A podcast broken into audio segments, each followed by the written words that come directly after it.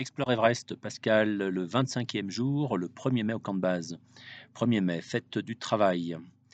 Euh, la nuit a été difficile pour moi malgré une température clémente, à moins 5 sous la tente. Euh, je pense que Yves a fini par nous passer à tous son mal de gorge, bronchite. Pardon. Donc j'ai eu des quintes de tout toute la nuit. Ça a été assez difficile. Voilà, maintenant je sais que j'en ai pour 5 jours à me moucher, tousser avant que ça s'apaise. Bon, il faut faire avec. Euh, c'est un peu chiant, parce que quand c'est pour les dents, c'est autre chose qui prend le reste. Mais enfin bon, comme on fait rien aujourd'hui, que c'est repos, c'est pas trop un problème. Euh, à 3 heures du matin, nos Sherpas sont passés devant nos tentes en discutant et m'ont réveillé. Et ça, d'autant plus qu'ils ont fait une puja euh, avant de partir dans les Icefall, sachant que l'hôtel pour les pujas est juste derrière la tente. Donc du coup, ça m'a bien réveillé. J'ai du mal à me rendormir. En plus, à, vers 3h30 du matin, un générateur électrique s'est mis en route pas loin de nos tentes.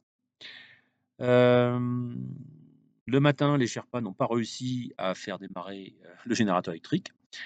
donc ils avaient un petit générateur avec un moteur Honda 4 temps, mais comme ils n'avaient pas la bonne clé, pour nous ils avaient noyé le moteur, mais comme ils n'avaient pas la bonne clé à bougie, et eh ben voilà, ça s'est resté comme ça toute la matinée.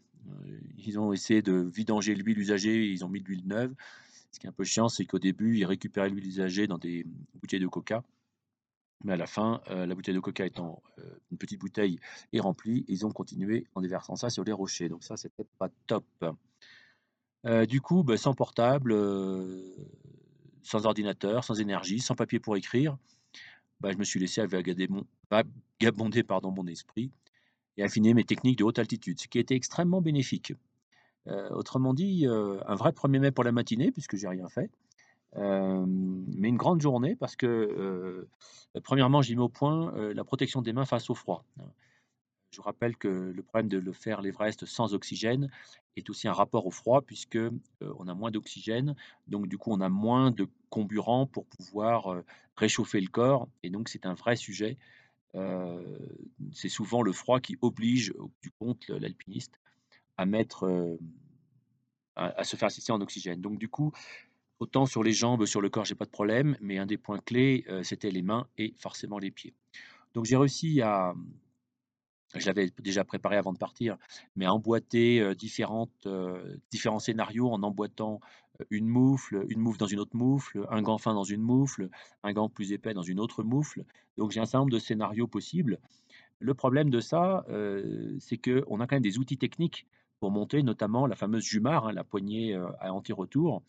Et en fait, quand vous avez des gants très épais, eh bien, vous êtes plus capable de bah, vous servir votre téléphone portable, vous êtes plus capable non plus de vous servir de votre Jumar. Donc, du coup, c'est la limite.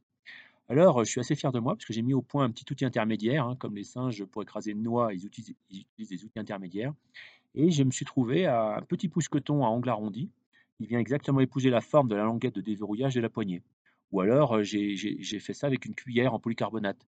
Donc, du coup, il me suffit d'avoir cette cuillère en polycarbonate pendue à mon sac à dos, devant. Et puis, quand j'ai besoin de déverrouiller ma jumar, ben, je vais saisir avec mon gros gant la poignée, c'est assez facile, et donc, du coup, de déverrouiller la jumar. Donc, du coup, ça, a l'air de rien pour vous, peut-être, mais je peux combiner à la fois la nécessité technique des appareils qu'on emmène, hein, qui sont nécessaires, et à la fois la protection en température de, des mains. C'est pareil, quand vous enclenchez un mousqueton pour pouvoir s'attacher à, la, sécurité de la corde, eh bien, c'est pas facile d'ouvrir un mousqueton et d'enlever la corde du mousqueton. Et du compte, j'ai remis au point une technique qui permet de ne pas avoir besoin du pouce pour pouvoir ouvrir le mousqueton. Je me souviens, j'avais appris ça au Vinson. Et donc, ça change considérablement la chose. Vous voyez, par exemple, là, Christine avait ventré son gant à force d'ouvrir son mousqueton avec son pouce. À chaque fois, le gant se coince. Et là, on avait des gants fins. Mais avec des, gros, des gros gants, ça devient impossible. Voilà. Deuxième, deuxième élément où c'était une sacrée journée, eh bien, on débattait d'une façon constante des scénarios en fonction de la météo pour savoir comment on allait aller jusqu'au camp 1, camp 2, camp 3, etc. Donc, j'ai développé un petit outil conceptuel tout, à fait simple sur papier et carton, voilà, en créant des blocs incompressibles euh, de, choses qu'on doit faire. Par exemple, le bloc 1, c'était l'acclimatation numéro 2, c'est-à-dire aller au camp de base, au camp 2, camp 3. On appelle ça le push numéro 2, un bloc de 6 jours. Après, quand on revient, on a un bloc de, euh, repos de 4 jours.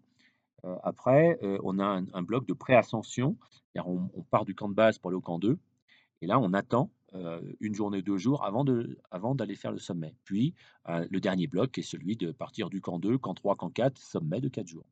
Donc avec ces blocs-là, on a pu, finalement les mettre sur notre calendrier et de voir quels étaient les scénarios possibles en fonction de la température.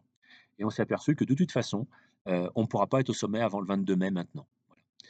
Alors, pourquoi? Parce qu'il y a des gros problèmes de météo. Il y a 1 mètre de chute de neige qui est prévu à partir, de lundi, de lundi à mercredi. Donc du coup, notre push numéro 2, je rappelle, push numéro 2 d'aller au camp de base, d'aller au camp 2, au camp 3 et de redescendre. On pensait partir lundi, mais au bout du compte, ce sera plutôt jeudi, voire vendredi. Parce que si les chutes de neige sont importantes, on va pas pouvoir partir dès le lendemain avec 1 mètre de neige dans les ice falls, à la fois pour la progression, mais aussi, heu, des risques de chute de neige et d'avalanche. Je rappelle que les ice falls sont coincés entre le pôle gauche de le de l'Everest et le Lhotse et donc du coup se prendre une, avalanche sur la figure. Voilà donc hem, on est sur des scénarios, des prévisions météo et donc du coup, on ne sait pas trop comment on va gérer ça. On attend de voir si ces scénarios de météo se concrétisent. En parallèle, j'ai appris qu'il y avait maintenant 410 summiters, soit plus que le record de 2019 où il y avait cette fameuse photo sur les queues du sommet qui a fait le tour du monde. Donc ça, c'est un problème. Jusqu'à présent, on s'est dit: «C'est pas grave, les ascensions vont s'étaler dans le temps». Or, la météo dans les prochains jours, heu, et les et et prochains jours étendus, parce que maintenant on a même des prévisions en disant bon, eh bien ça va peut-être conduire tout le monde à devoir faire le sommet après le 22 mai, heu, voire après le 25 mai et donc il y a gros danger que tout le monde concentre son ascension pendant quelques jours seulement et à ce moment-là, un vrai danger d'embouteillage qui est, heu, un vrai danger pour quelqu'un qui le fait sans oxygène puisque, heu, embouteillage égale attente et attente égale refroidissement.